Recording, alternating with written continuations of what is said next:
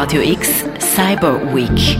Gedanken zur künstlichen Intelligenz, AI Art, Chatbots und Lovebots. Mehr zum Thema findest du auf radiox.ch.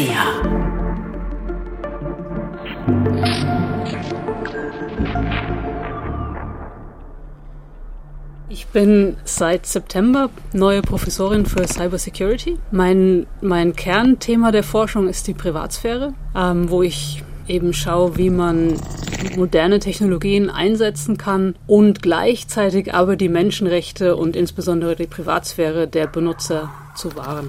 Und das vor allem im Zusammenhang mit neuen Technologien wie im Internet der Dinge oder Metaverse, sagt Isabel Wagner, Professorin für Cybersecurity an der Universität Basel.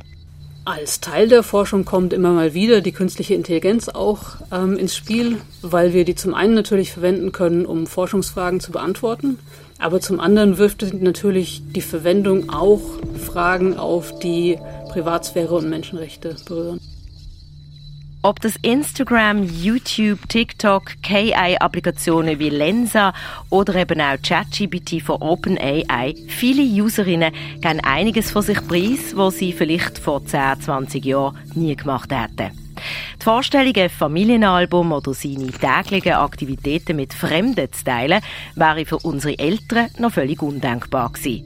Hat sich das Verständnis von Privatsphäre so fest verändert oder sind die meisten von uns einfach fahrlässig bis naiv, müsste man sich fragen. Ja, es ist richtig. Das Internet scheint so in gewisser Weise eine Eigenschaft zu haben, dass man sich fühlt, als wäre man im, in, im eigenen Privatumfeld. Und die Tatsache, dass das dann aber weit ausgestrahlt wird, die weil man eben nur mit seinem eigenen Bildschirm interagiert, ist das nicht einfach bemerkbar, dass, dass die Informationen so sehr öffentlich sind. Und was natürlich hinter den Kulissen auch noch passiert, ist, dass die großen Konzerne mehr Daten sammeln, als uns sogar bewusst ist. Das heißt, ähm, Facebook, Instagram, Google, die sammeln alle nicht nur die Daten, die wir ihnen geben, sondern auch Metadaten, also Daten über, darüber, wie wir die Dienste benutzen. Äh, bei Google zum Beispiel, welche Suchanfragen wir stellen, wann wir die stellen, von wo wir die stellen. Ähm, und diese, diese Datensammelei ist für normale Benutzer ganz, ganz schwer ähm, zu begreifen, weil sie überhaupt nicht sichtbar ist. In diesem Beitrag werden wir auf die Ethik und Moral im Kontext von der künstlichen Intelligenz eingehen. Besonders was die sogenannten Chatbots betrifft, also KI-Modelle, die auf unsere Fragen Antworten generieren. Aber ein Schritt zurück und doch einfach erklärt, was ist eigentlich künstliche Intelligenz genau? Was im Moment am, am meisten darunter verstanden wird, ist einfach maschinelles Lernen. Und das hat mit Intelligenz, wie wir sie vom Menschen kennen, an sich wenig zu tun? Auch die Chatbots sind auf dem maschinellen Lernen aufgebaut, sagt Cybersecurity-Expertin Isabel Wagner. Und dieses Modell wurde eben mit riesigen Textmengen trainiert.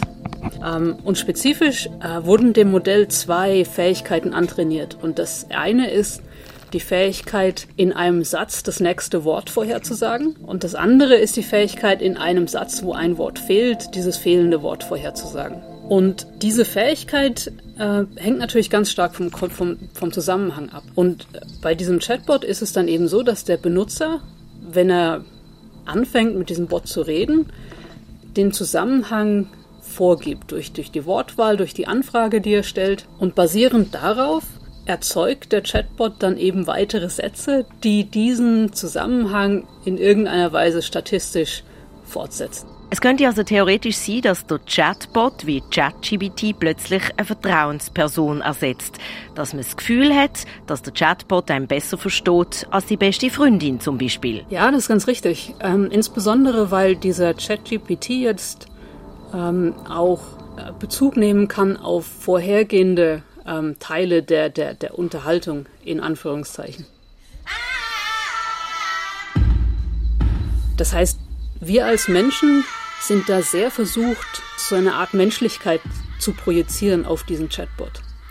Wobei das natürlich in echten, es ist, der hat, der hat natürlich kein Verständnis von irgendwas. Das ist ein statistisches Sprachmodell. Die Gefahr dabei ist, wenn wir als Mensch so eine Art Beziehung aufbauen mit diesem Bot. Es kann natürlich zu jeder Zeit vorkommen, dass der Bot Dinge sagt, die nicht korrekt sind äh, oder die unerwünschte Sprachelemente enthalten, können diskriminierend sein oder rassistisch oder sexistisch. Und das kann natürlich äh, speziell für Menschen, die sich ähm, vielleicht noch in der Entwicklung befinden, Kinder und Jugendliche oder die sich vielleicht in einer mentalen, ähm, etwas instabilen Situation befinden, kann das durchaus bedenklich sein, wenn dann der Chatbot, zu dem man eigentlich denkt, das ist jetzt äh, mein Freund oder mein Therapeut oder sowas, wenn der dann plötzlich Dinge sagt, die falsch sind oder unerwünschte Sprachelemente beinhalten. Aber wie werden die Bots denn trainiert, damit sie eben möglichst wenig unerwünschte Spruchelemente oder Unworte erzählen? Das sei ein langer, schwieriger Prozess, sagt Isabel Wagner. Man sammelt sehr große Mengen an Text, also wirklich unvorstellbar groß. Ähm, in dem Fall haben sie wohl, äh, das der, der größte Anteil stammt, vor, äh, sind Texte aus dem Internet. Dann sind aber auch viele Bücher dabei, und auch Texte aus der Wikipedia. Und wenn ich jetzt sage Texte aus der Wikipedia, dann ist das wohl so zu verstehen, dass es mehr oder minder die gesamte Wikipedia ist. Ähm, und, und das ist der kleinste Bestandteil der Texte, die in dieses Sprachmodell reingeflossen sind. Und weil natürlich die existierenden Texte im Internet eine Reflexion sind vom Umgangston im Internet, gibt es da ganz ganz äh, unterschiedliche ähm, Dinge zu lesen, unter anderem auch Texte, die Diskriminierung enthalten, Gewaltbeschreibungen, Hassrede, all diese Dinge. Die Gesellschaft hat erkannt, dass solche Inhalte nicht erwünscht sind und darum müssen sie minimiert werden, sagt Isabel Wagner. In einer zweiten Entwicklungs- und Trainingswelle hat man einen weiteren Datensatz an Text gesammelt. Wesentlich kleiner als der vorher. Bei diesem Schritt geht es um Benutzerfragen und mögliche Antworten, die der Bot daraus generieren könnte. Mit diesem Datensatz haben dann ja, menschliche Trainer sozusagen ähm, Reihenfolgen festgelegt ähm, für verschiedene Alternativen von Antworten, die der Chatbot generieren könnte, wie gut die sind. Ähm, das heißt, sie haben also die Texten, die der Bot generiert, eine Art Belohnungswert zugewiesen. Das heißt, der Bot wurde trainiert das, äh, diesen Belohnungswert äh, möglichst hoch ausfallen zu lassen. Dadurch, dass die menschlichen Trainer unerwünschte äh, Texte niedrig bewertet haben, sinkt die Wahrscheinlichkeit, dass solche Texte ähm, vom Chatbot generiert werden. Wer schon mal versucht hat, den ChatGPT auszutricksen, hat festgestellt, dass das zum Teil immer noch möglich ist. Das Verfahren ist bei weitem nicht perfekt. Das hat die Wahrscheinlichkeit ein bisschen gesenkt, dass solche Dinge auftreten aber sie treten immer noch auf. Man hat in den Medien bereits darüber lesen dass der Einsatz von menschlichen TrainerInnen beim ChatGPT heikel ist. Es sind nicht hochbezahlte IT-SpezialistInnen aus dem Silicon Valley, die diesen Job erledigen, sondern Menschen aus dem globalen Süden, die dafür eingesetzt werden. Was klar als Ausbeutung von diesen Arbeitskräften könnte eingestuft werden. Bei weitem nicht der einzige Fall. Ähm, haben sie also ein, ein kalifornisches Unternehmen beauftragt, das dann Menschen in Kenia beschäftigt hat, zu, zu sehr, sehr niedrigen Löhnen. Also für uns hören sich diese Löhne natürlich sowieso extrem niedrig an. Es war zwischen 1,30 Dollar und 2 Dollar, glaube ich, pro Stunde. Ähm, aber selbst für Kenia ist das ein relativ niedriges Lohnniveau, wo vielleicht ein Empfangsmitarbeiter schon so 1,50 Dollar pro Stunde bekommt. So, die Arbeit dieser Menschen ist jetzt Tag ein, Tag aus Texte zu lesen und dann ein, ein Label ähm, auszuwählen, was in diesem Text drin steht. Wenn man jetzt das Ziel hat, seinen Chatbot weniger diskriminierend ähm, zu machen oder weniger Hassrede ähm, erscheinen zu lassen, dann braucht man viele Beispiele von Diskriminierung und Hassrede, um das, um das diesem Trainingsprozess beizubringen. Das heißt, diese Menschen mussten also Tag ein, Tag aus Texte lesen, ähm, mit, wo Diskriminierung vermutlich noch das harmloseste Element war. Also Beschreibungen von Gewalt, ähm, von sexuellem Missbrauch, von Hassrede.